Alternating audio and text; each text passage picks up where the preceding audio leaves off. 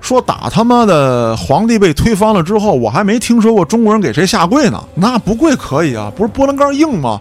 给你砸操打折，人家还上过他妈《纽约时报》，说如果三年之内富不起来，我就磕头磕死在众位乡亲们面前。你比方说吧，说我到天津狗不理了，我非他妈吃盘水饺，好嘛，二他妈妈可干飞波了，我操！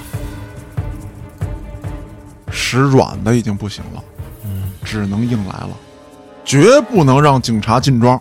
开战了，县政府的大楼外面已经聚集了上千人，我操，火铳、土炮、二踢脚、燃烧瓶窜天猴啊、窜天猴、大麻雷子、礼花弹，武装起来，当即任命，你现在就是第几队的队长。当时的天津市领导震动了。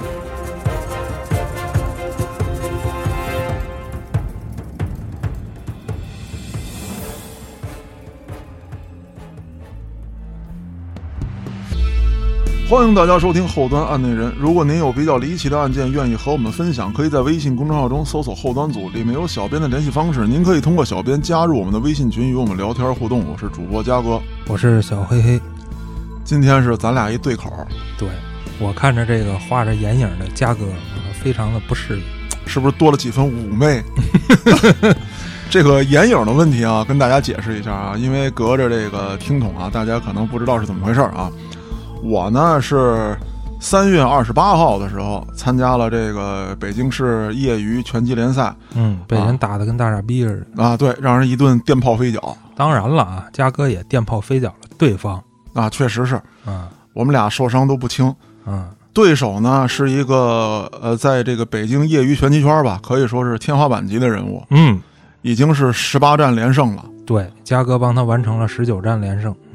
对，呃，差一点啊，这个二十八比三十，我最后点数输了。对，就差那么一丢丢，对，那么一奶奶奶。奶啊，对对对，呃，不过得确实承认啊，对手水平很高啊、拳也很重，也比我年轻，比我小了六七岁呢。那是，大家千万不要小瞧这六七岁啊，嗯，这两三岁这差距都不小呢。对，这个体能啊、体力上面，呃，吃亏不少。嗯，嗯，当然这个事儿呢就不多说了啊，以后有机会的话呢，咱们可以再聊啊你聊不行，有机会找嘉哥切磋来啊，可以可以可以啊。啊。我现在也是触碰到业余拳击在北京圈里的天花板的这个人物了啊。对，我也扫听了一下啊，这个业余的天花板其实已经算专业水平的比较低一点的等级，是吧？哎，对对对，嗯等于说能摸上这个专业水平的这个后脚跟或者脚对脖子了哎，啊！可以了啊啊，这个岁数摸着了，眼瞅四十了，对，不容易。也是为自己庆贺一下啊！但愿这个烟熏妆早点好。言归正传啊，咱们说今天的这个案子。今天这个案子呢，是咱们一位听众啊特意点播的，说想听听，让我聊一聊。哦，又哪旮瘩的黑恶势力啊？这回是天津卫的，嚯啊，哎，这牛逼了，隔壁就在咱隔壁。这位黑恶势力的大哥啊，暂且说他是大哥，嗯为什么这么说呢？嗯， 你听我给你念一念这人的 title，抬头行，比较牛逼啊！一九八三年，他被评为天津市劳动模范、天津市优秀党员。哦，一九八五年到一九八七年，连年被评为天津市优秀党员。一九八七年九月，被评为全国当代最佳农民企业家，并获全国改革人才金杯奖。嚯，到了一九八八年更牛了，嗯，任第七届全国政协委员。哇， 一九八九年，还以全国十佳企业家的身份出席了中央电视台春节联欢晚会。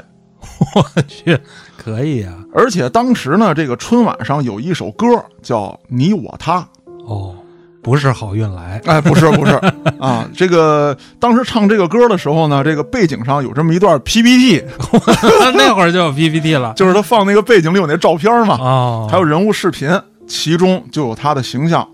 一九九一年被评为全国乡镇企业优秀企业家。一九九二年，在这个《半月谈》杂志上啊，被评为九二年中国十大新闻人物。还有吗？还有啊，刚才说的这都是咱国内的，人家还上过他妈《纽约时报》，自己花钱上的吧？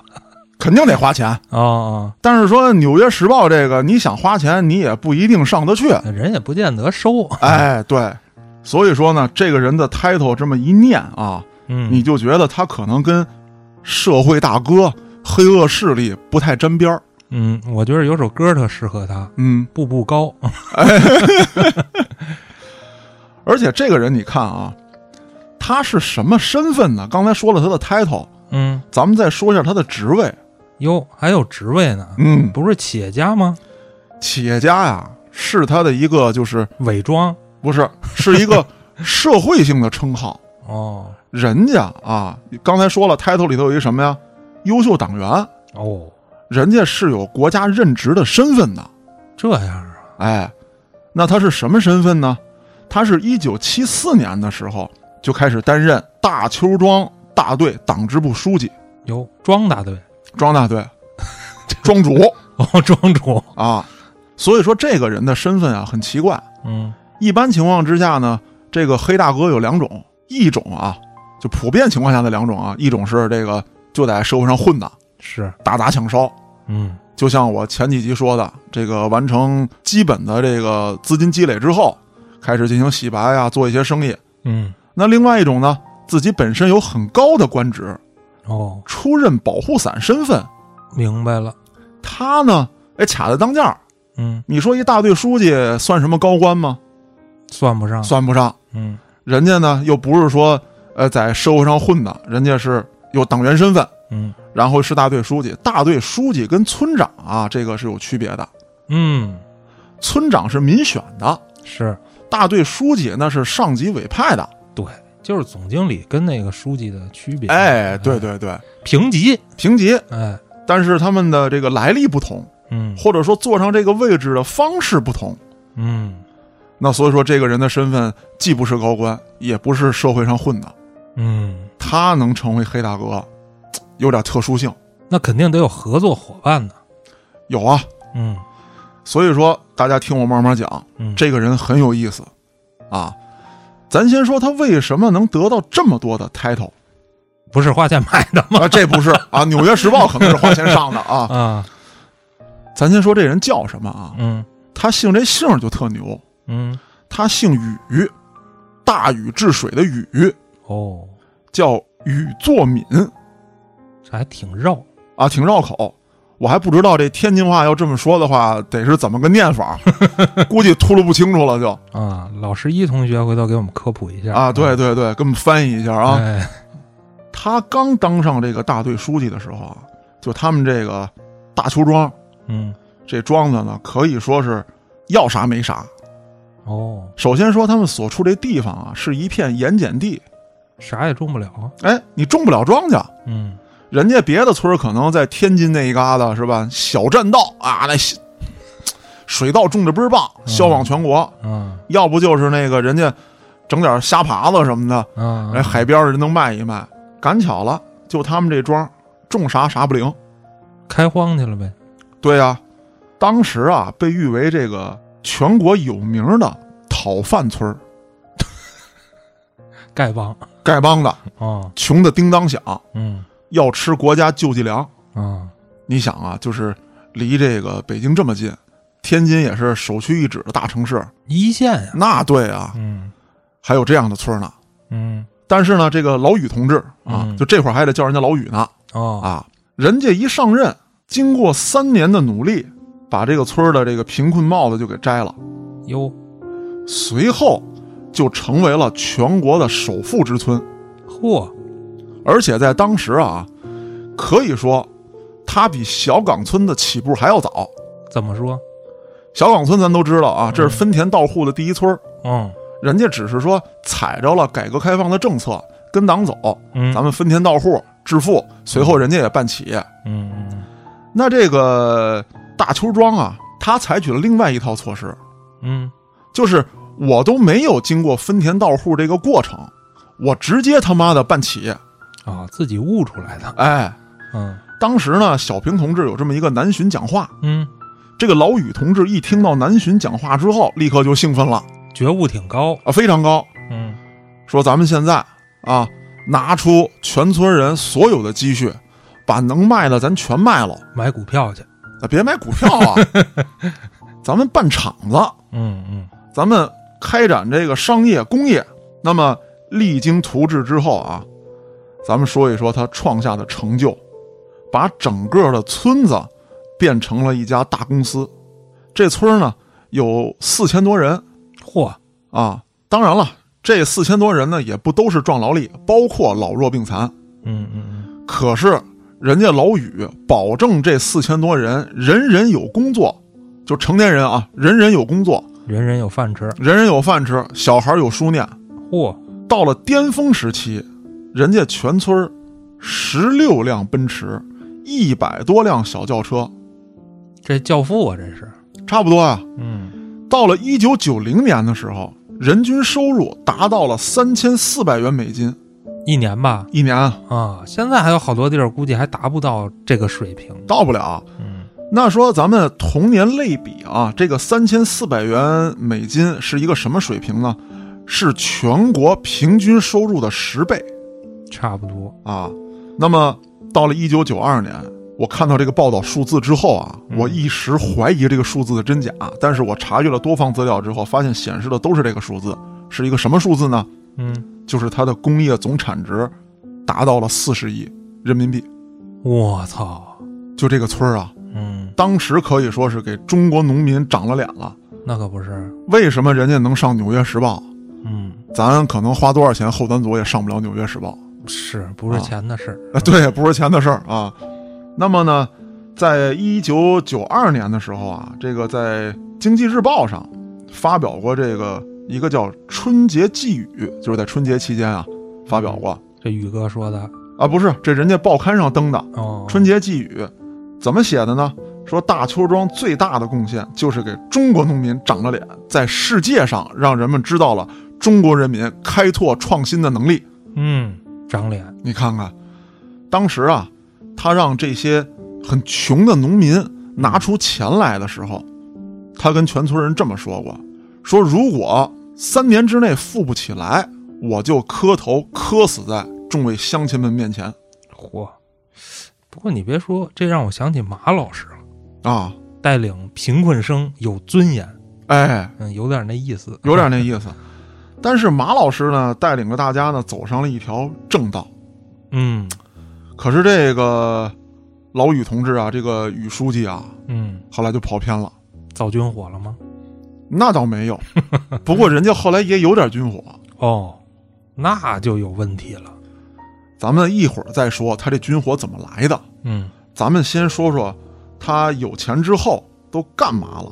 嗯嗯他飘了，嗯，他把全村的资产以及全村的人都当做他私有的，哟，这么独裁呢？特别独裁，甚至可以说呢，形成了这么一个独立的王国。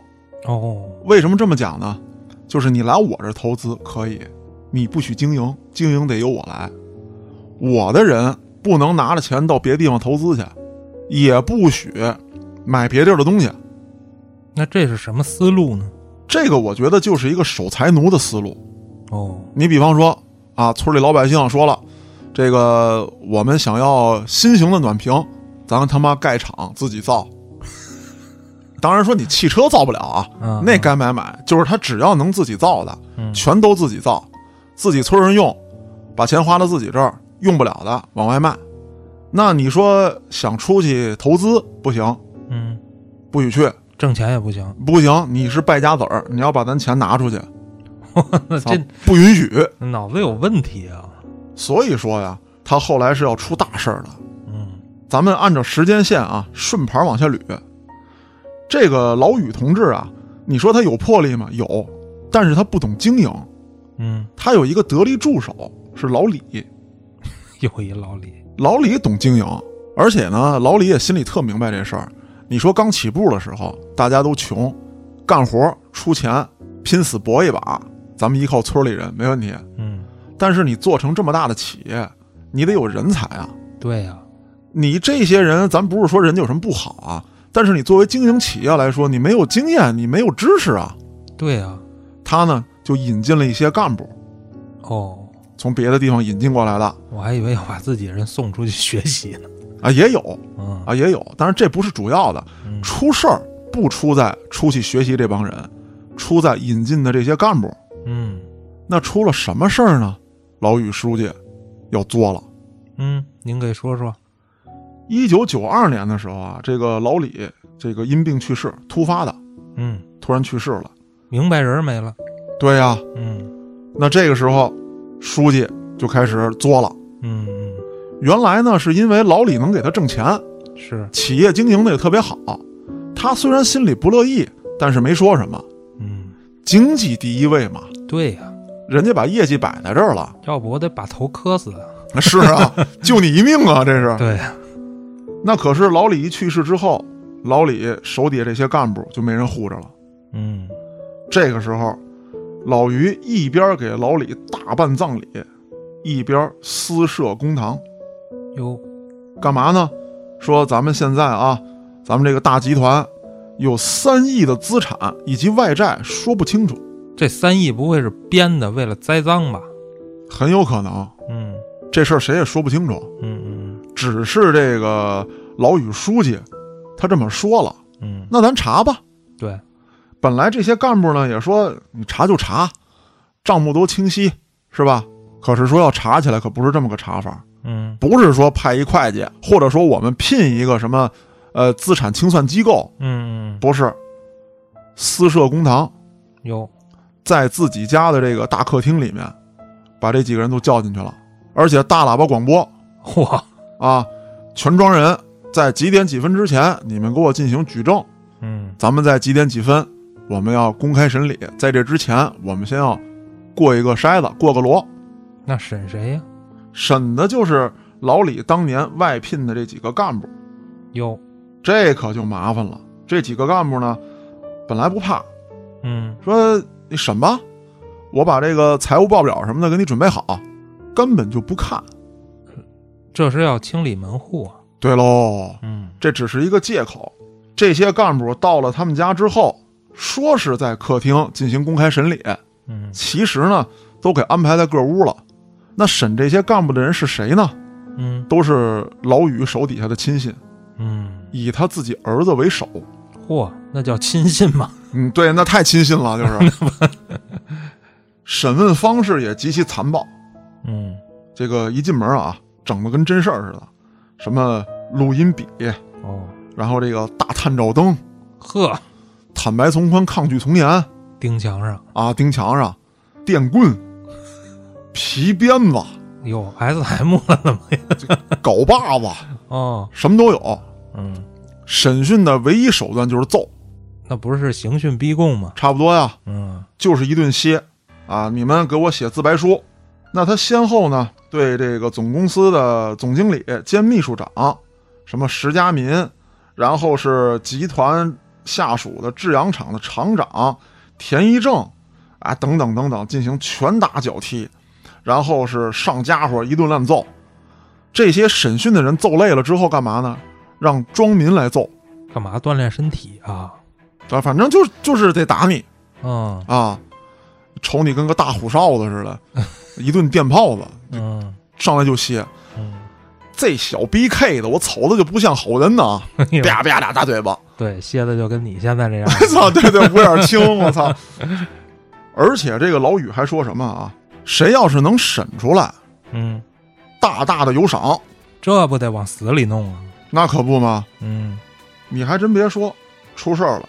死人了。对了，嗯本来这些人呢，一看，哎，我上面有这个宇书记给我撑腰，嗯，我他妈就下手干吧。对呀、结果呢，在当年的十二月十三日，他们所成立这个集团啊，呃，叫万全集团的总经理嗯刘云章把养殖场的这个厂长叫微福和就给供出来了，说微福和跟我说过，说他这个手底下能运作嗯啊，能挣点小钱，但是当时我装糊涂了，宇书记，我对不起你，辜负你栽培了，当时我睁一只眼闭一只眼了，没把持住，没把持住，嗯都赖他。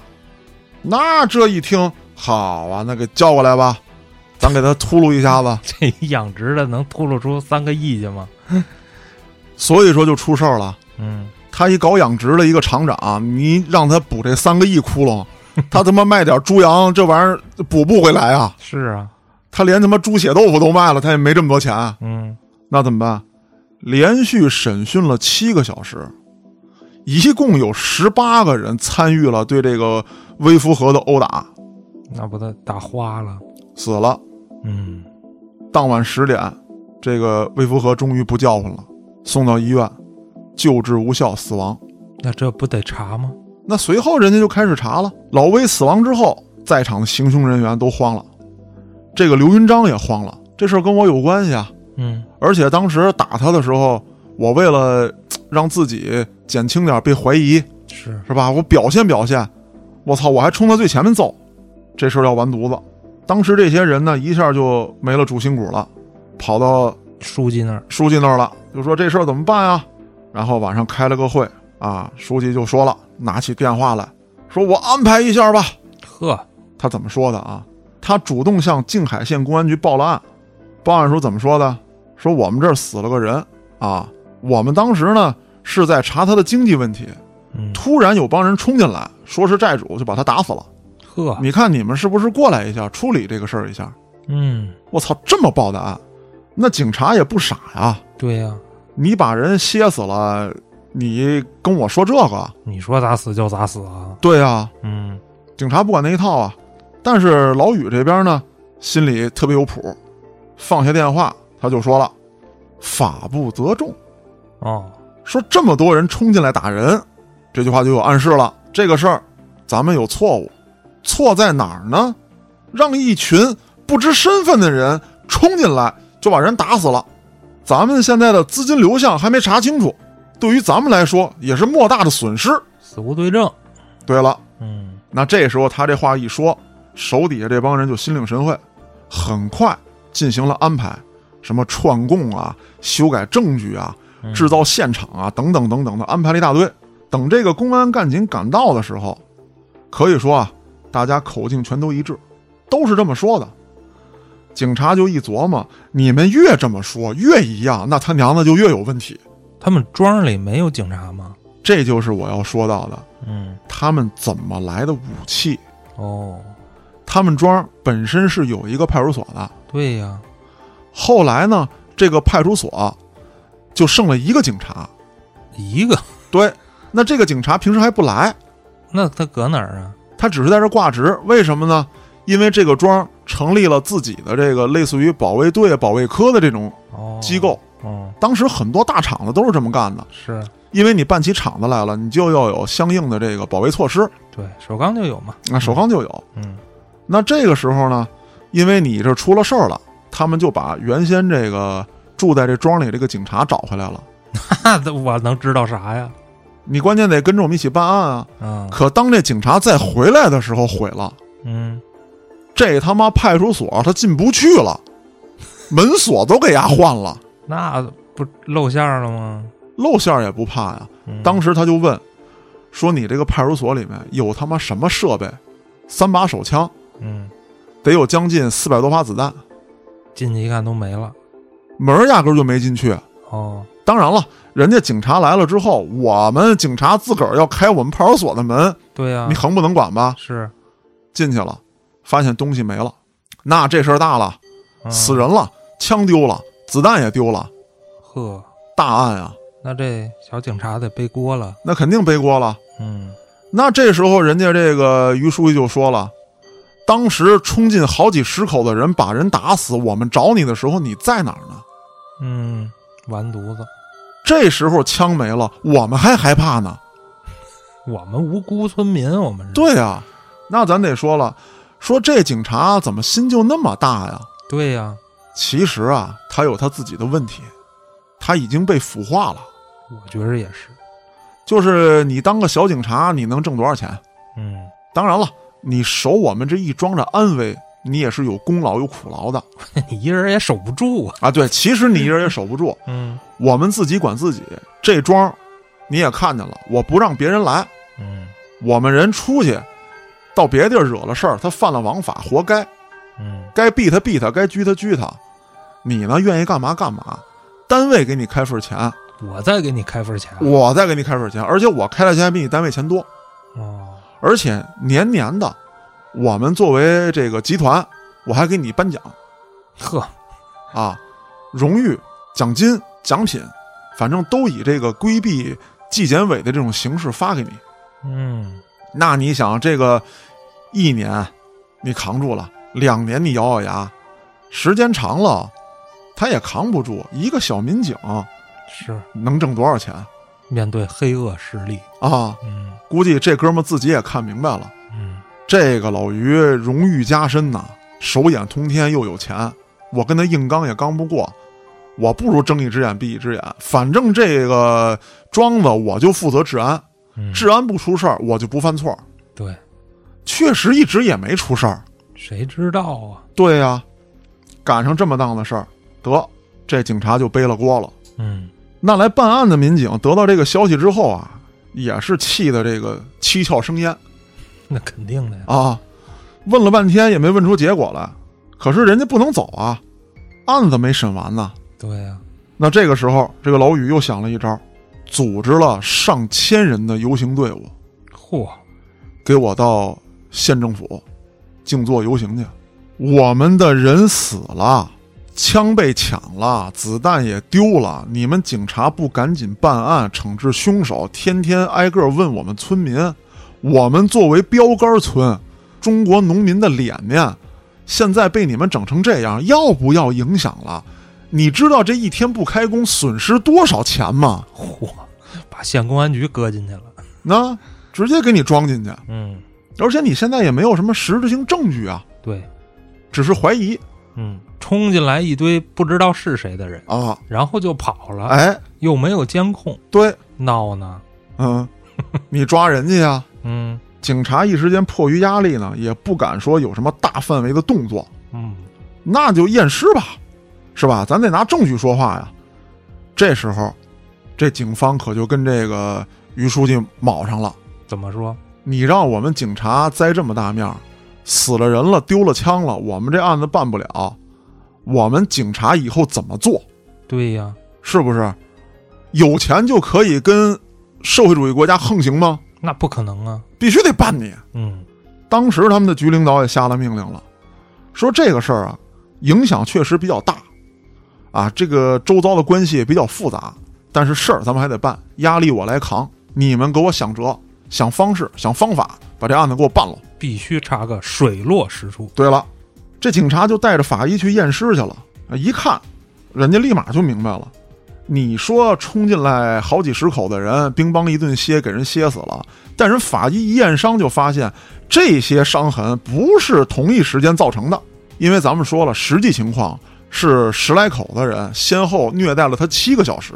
对，那人家一查就查明白了，二十个人突然冲进来，乒乓一顿歇，跟十几个人打了七个小时，这绝对不一样。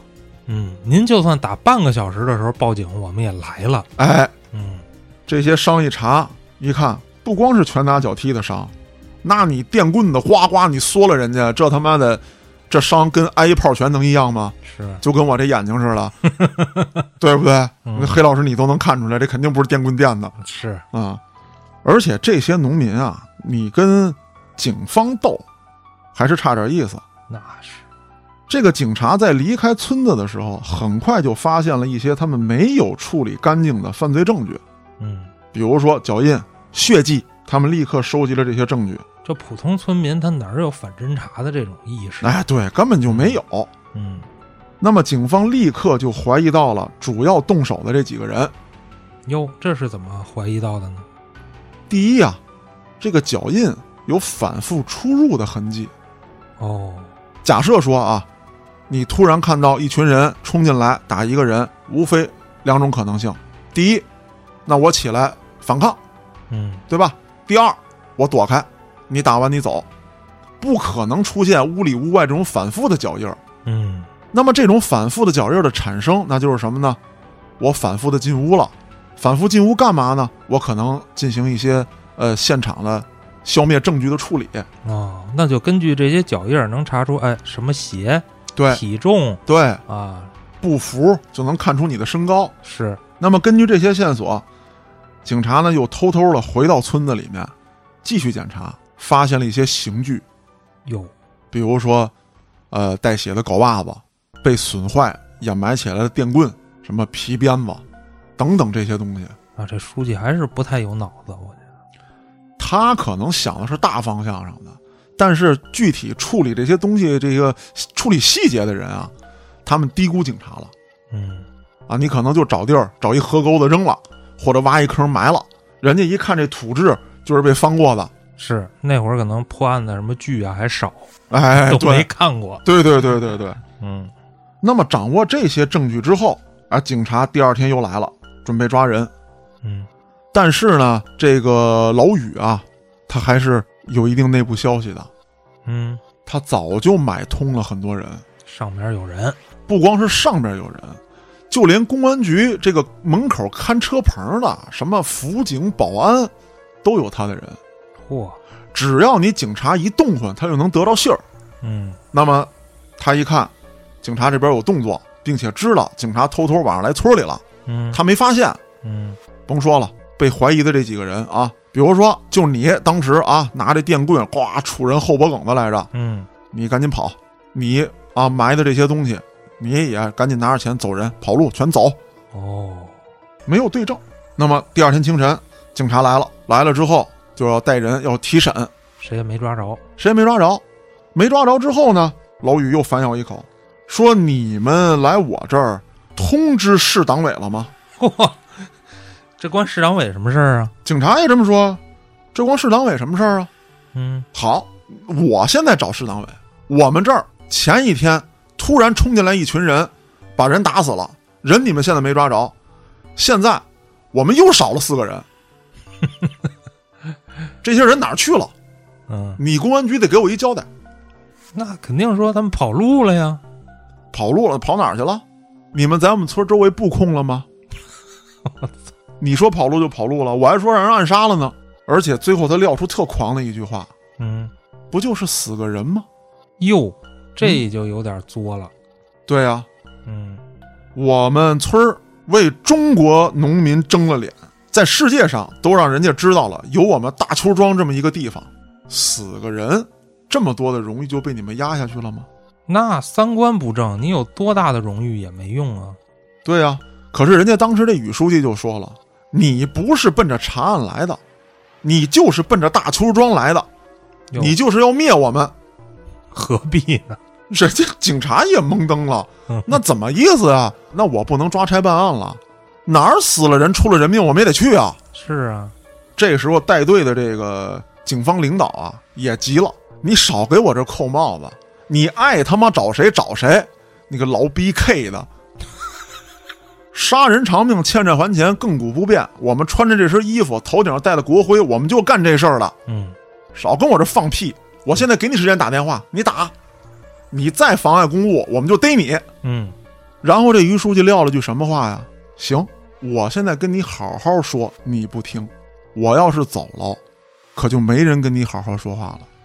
吓唬谁呀、扭身他就出去了。之后出现什么事儿啊？办案的这两辆警车，七八个民警被全村人围了，干嘛呀？不让他们走，不让他们查案。又不让走，又不让查。哎，你们就跟我在屋里待着，你别问我，我现在问问你，你们警察折腾这么半天，杀人的抓着没有？我要是警察，我就气吐血喽。 那是肯定的。但是你说一群老百姓，你能把他怎么着？是，而且更气人的是什么？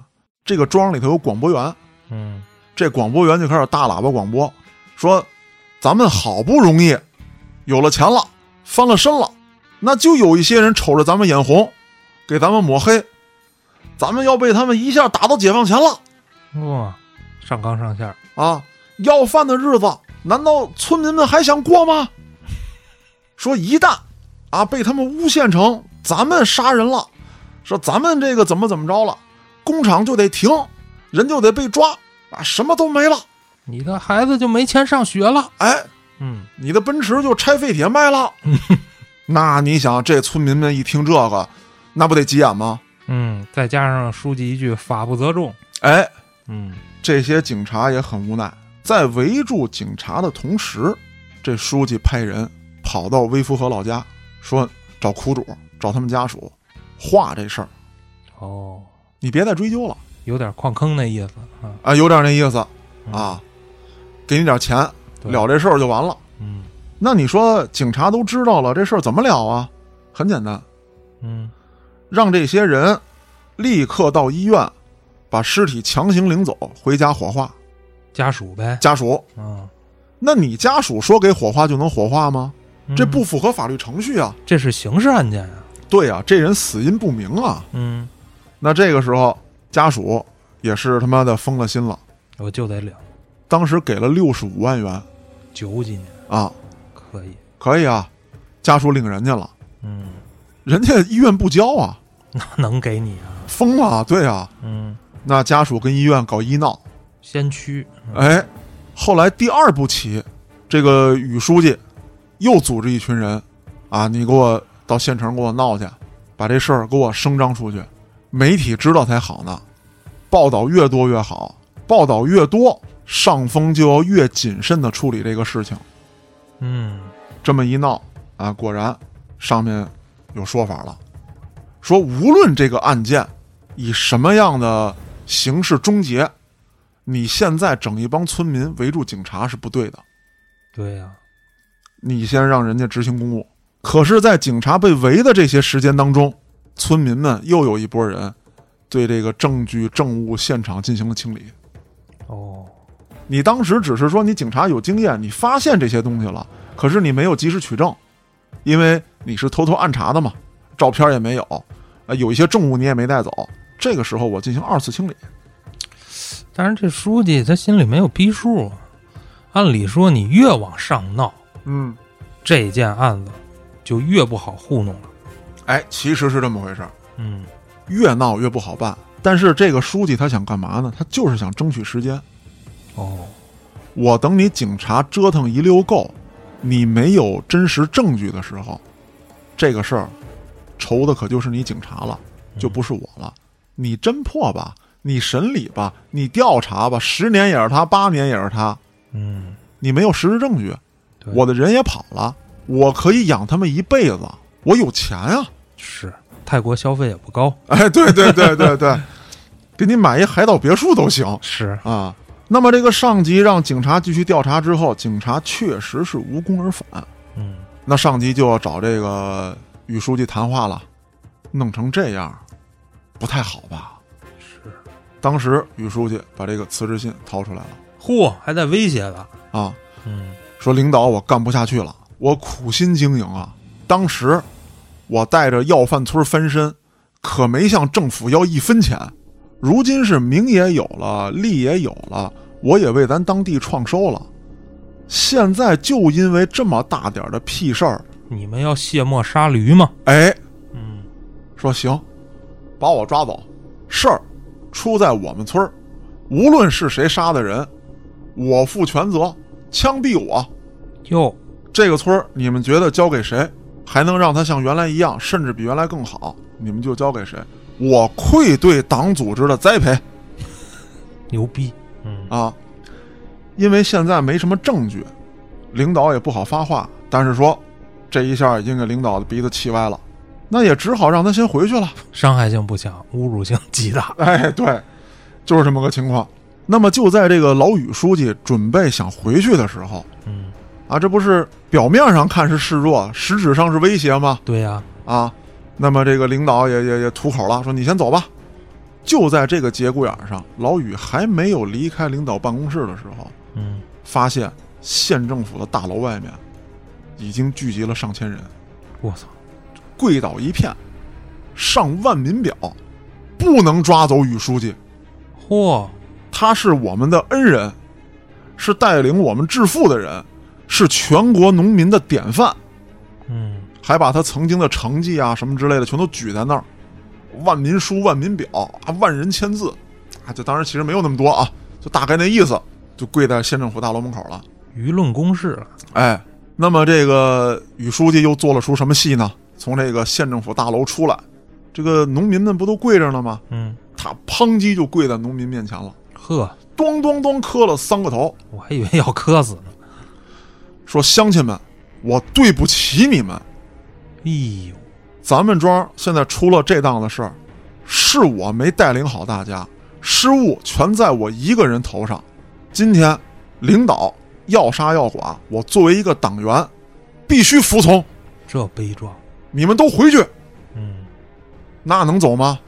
万一真走了，啊 那可能搁咱们就那先回去撤吧，就啊，啊，当时是哀嚎遍野，哭声一片。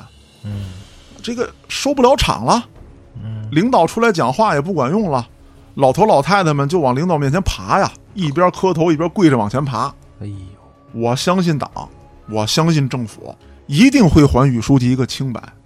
不过话说回来，大部分的庄民应该还真不知道真相，确实不知道，嗯，他们可能还真觉得是被冤枉的，对，嗯，为什么呢？因为这些东西啊是比较秘密的。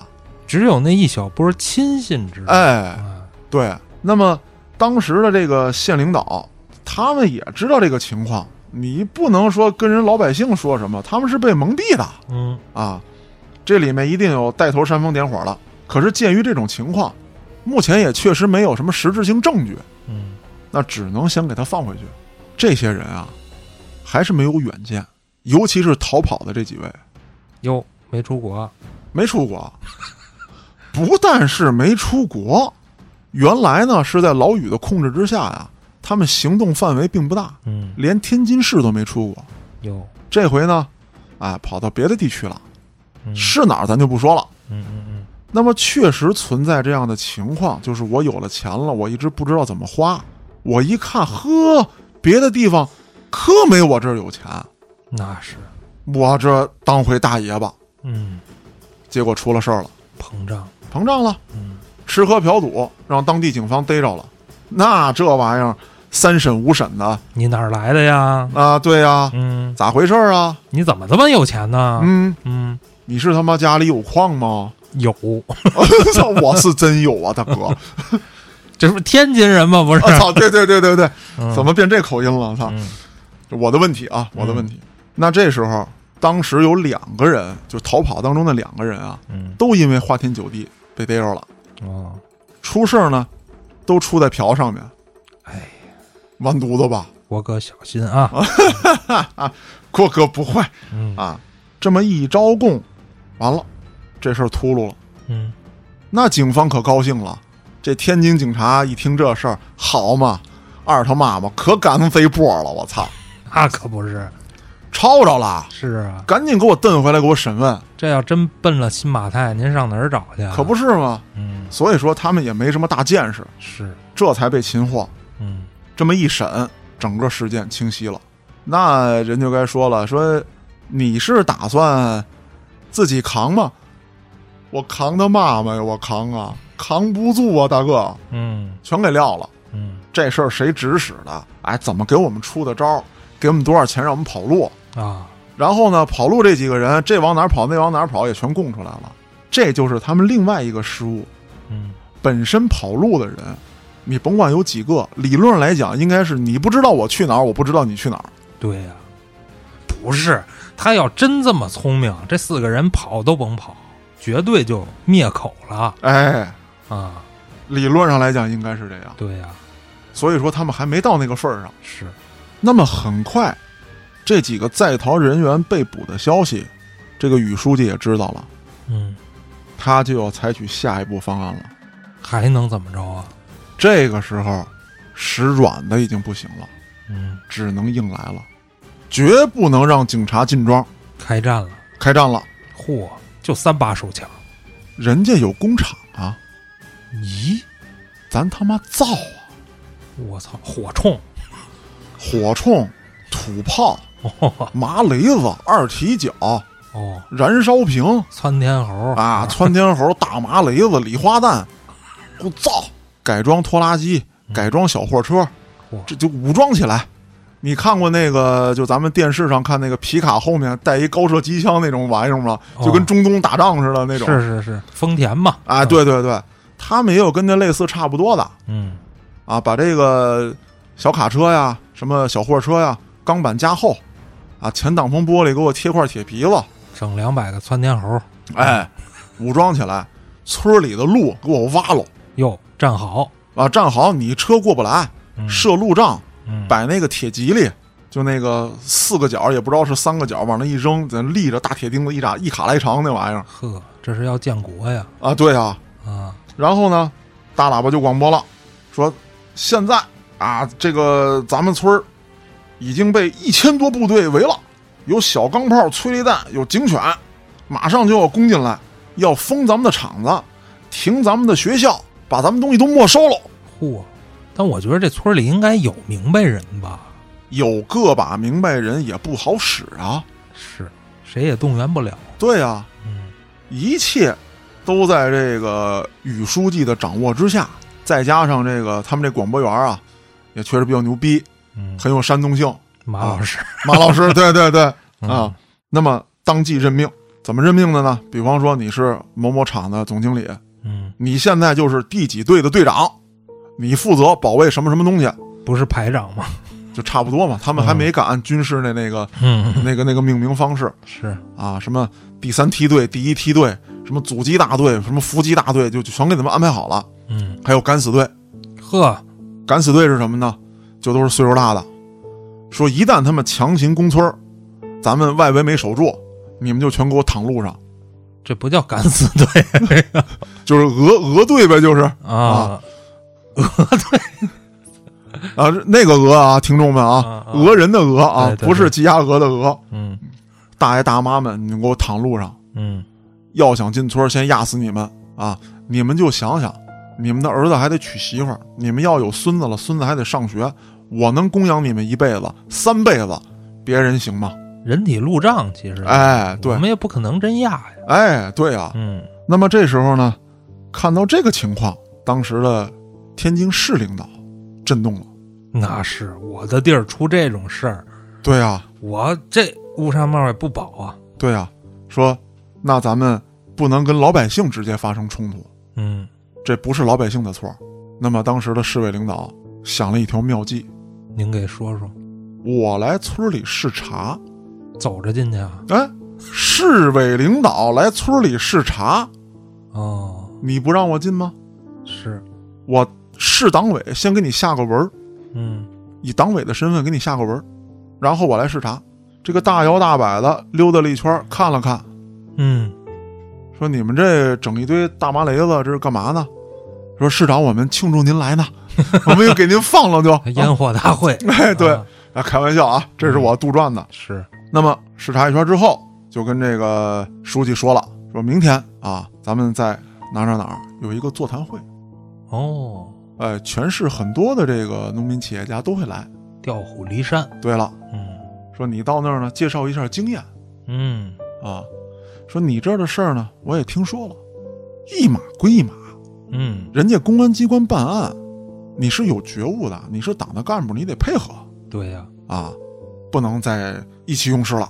嗯所以于书记年龄也不小了，啊，这个不要小小家子气嘛，不要耍小孩脾气。嗯，领导批评的是，哦，哎，当然了，老宇也是很聪明的，嗯，你让我去，万一他娘的有事儿呢？这还用万一吗？ 这他妈肯定有事儿啊！ 他又觉得这个市委领导对我一个啊一个庄的大队书记，至于如此吗？他又琢磨了一下，您都快建国了， 别说市委领导了，快惊动中央了。我操对呀、但是这事儿你不去又不行，嗯你不去就真说明你有问题。啊，而且人家进来的时候带了二三十口的人，你可就跟这儿陪着呢。你知道这二三十口的人会是什么人吗？不好说啊，这是我个人猜测啊嗯嗯，啊。那么，请你去还是留一颜面的。是，都折腾到这份儿上，他还折什么呀？对呀、他也就赴约了。赴约的时候，他也给自己留了个后手，我得带一保镖啊！我这个保镖，那家伙打拳击比赛啊， 虽然说让人歇了吧，但是干一般人也干得过啊！开玩笑啊！后端组第一 打手，当时呢，没有约在市政府的办公厅，嗯约在了一个这个呃，类似于你说写字楼也好，你说是酒店也好，它有这么一个这个会议厅。嗯，啊，环境还不错，把他约到这儿了。进门的时候，所有随行人员不许进，说这是很高级别的会议，你们打手这个身份不合哎适，，那是不可能的。嗯，一楼吃吃饼干，喝喝茶吧。自助餐，嗯，哎，结果这老宇同志一上去就被摁住了那肯定的呀，啊，那能有你跑吗？是啊，说老宇被请过去的日期是一九九三年的四月十五号，说是下午两点三十分，当时这个酒店叫迎宾酒店。嗯一号厅、一号报告厅，你来参加这会议。那么去了之后，立刻就被扣下了。四月二十一日，在经过了几天的调查之后，取证充沛了，公审机关立刻对老宇提起了公诉。一个礼拜不到，对，效率非常快。嗯那么除了这个老宇之外啊，还有一些主要的犯案人员肯定是也要抓的，对呀、当时就批捕了。可以说啊，公安机关拿到这个批捕文之后啊，比发了奖金都高兴。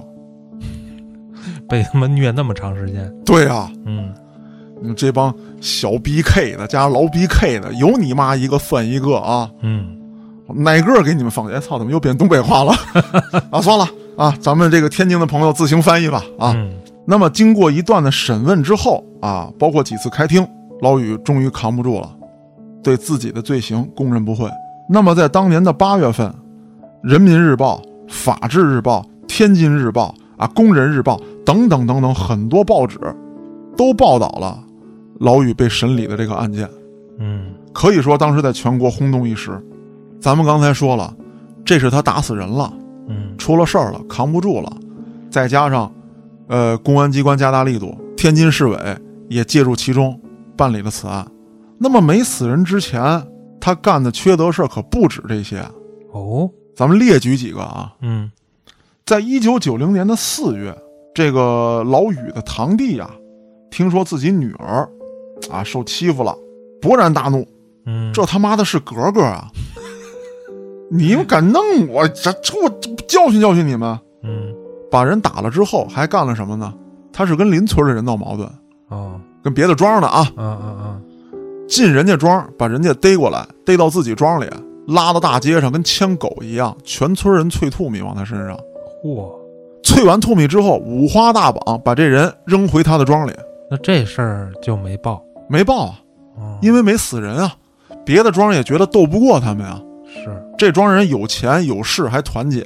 对，还有更过分的，刚才说的这个逃跑的这几个人啊，嗯，就是主要打人的这几个货，原先也不是好人，那肯定的呀，揣着钱出去，想要什么要什么，那想干嘛就干嘛，尤其是到天津市里，那就飞扬跋扈。原先你瞧不起我们，你觉得我们是要饭的，现在我们有钱了，是，我们就要到你这儿消费一下子嗯， 啊！你这口音行了，我、操，嗯这就突然就变了啊！嗯，我要的东西要是没有，那就是砸店打人，必须得吃。就这素质，啊，就就这水平。嗯你比方说吧，咱举个例子啊，说我到天津狗不理了，嗯我非他妈吃盘水饺，我说操，大哥，我们他妈做包子的我们这儿只有发面，啊，没有死皮儿的，对我们都蒸的，我们煮不了，嗯，不行，哦，给老子买去。速冻的行吗？那不知道行不行啊？开玩笑，啊，对，这个反正就是我这就就这么就这么葛，嗯，就这么较劲嗯，啊！我吃一嘎巴菜，非他妈给我里头乳他妈四只皮皮虾，哦呵，就类似于这样的事情，不给钱就周桌子就打，嗯，打坏了人我赔钱，砸碎你东西给你买新的，这臭暴发户，也就这两下子了。他们就那除此之外啊，他们还干过什么事儿？他们有一档子楼子呀，差点出事儿，只不过好歹是没死人。说是在一九九二年的十一月份，这事儿跟咱北京有关系。呵，北京一所干部学校的二十七名学员，在这个老师的带领之下，去去学习去了。哎，学习去了。嗯那结果呢，到了这个他们庄上一个商店里面，学员呢就跟这个这个商店的这个售货员，然后呢也问的东西比较多，因为人家是学习来的嘛，是，说你这哪儿生产的呀？这个货源是什么呀？嗯这价格根据什么定的呀？因为人家是抱着学习态度来的嘛。嗯这一看，小 BK 的，你他妈买死不买呀？就骂上街了。哦你想，这个天津人跟北京人这嘴可都不饶人，是一来二去的，这个动上手了推搡，啊，推搡。可是你得想，你跟人家这村儿里头，你好得了吗？好不了。当时就被关起来了，而且很多学员遭到了掌掴、大嘴巴，噼啪啪啪，啪啪令啪令并啪，呵，连老师带学员都被揍了。干嘛呢？让这些老师跟学员跑到这商店里给服务员下跪道歉，说不下跪道歉，你们今儿一个都走不了。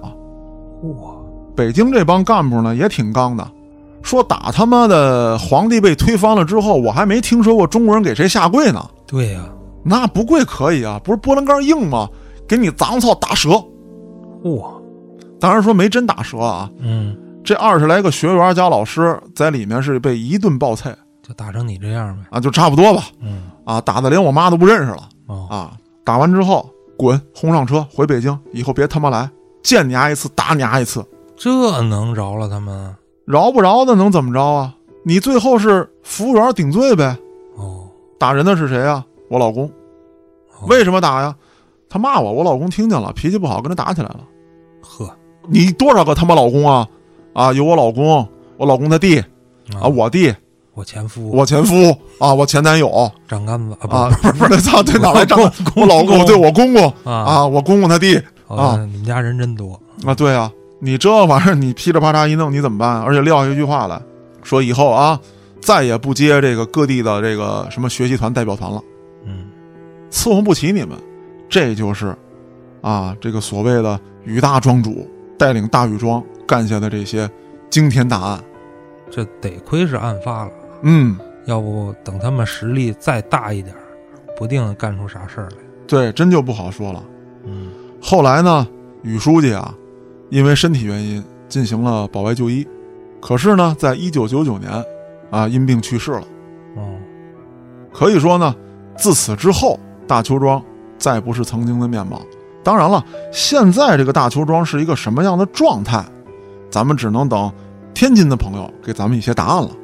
哎，总的来讲啊，就是说，甭管这人有什么特长，嗯有什么优势，你心术得正对，啊，否则全是白搭。没错，是这个概念。那么呢，这也就是今天我要讲的案子。关于大邱庄这个事儿啊，其实网上有很多传闻，嗯，甚至有说呢，他们已经拿起武器对抗解放军了嚯，啊。不过这些啊，我没有找到特可靠的信息，是一些这个论坛的坛主他们写的一些文章，我不知道有多少可信。也有一些内容呢，可能跟今天我讲述的呢不太一样，不能说人家那就错了，我这绝对就正确。这也是我收集了各方资料之后，我觉得比较贴合啊已有报道当中的线索所嗯扩充出来的东西、嗯，啊。我觉得对战不太可能 啊，哎，对，那都是毒枭干的事儿。没错儿，首先，普通村民他也不会用武器呀、哎，你谁去培训呢？是吧？书没错记也不会呀、对，您又不招揽人才而且人家是做地户，啊，人家家业都在这儿， 是也就放点窜天猴。没错儿。那么咱今天就聊到这儿，我是主播嘉哥，咱们下个案子再见。